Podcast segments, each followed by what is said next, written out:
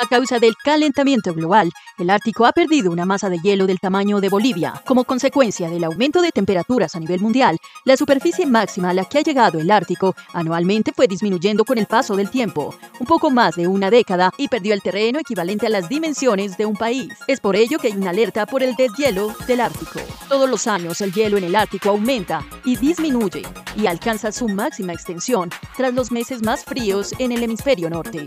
Este año la NASA indicó que el hielo marino ártico parece haber llegado a su máxima extensión el 6 de marzo. Sin embargo, en los últimos años ese máximo ha disminuido de manera alarmante. Esta temporada del hielo marino ártico cuenta con 1.3 millones de kilómetros menos que la medida entre 1981 a 2010.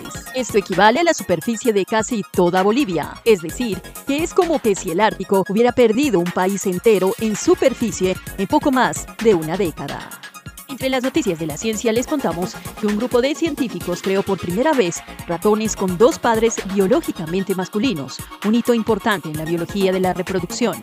Esta investigación, además de ser una demostración conceptual, es una culminación de años de trabajo de laboratorio. La misma podría ampliar la posibilidad de futuros tratamientos de fertilidad, incluso para parejas del mismo sexo, y quizás ayudar a evitar la extinción de animales en peligro de extinción. Este equipo fue dirigido por el Dr. Hashaki, catedrático de biología genómica de la Universidad de Osaka en Japón, quien generó óvulos a partir de células cutáneas. Sin embargo, los científicos advierten de que aún queda mucho más por aprender antes de que las células cultivadas puedan utilizarse para producir óvulos humanos en una placa de laboratorio. Se espera que la aplicación en humanos lleve mucho más tiempo, quizás unos 10 años o más. Aunque se aplique, nunca se sabrá si los óvulos son lo bastante seguros para producir un bebé.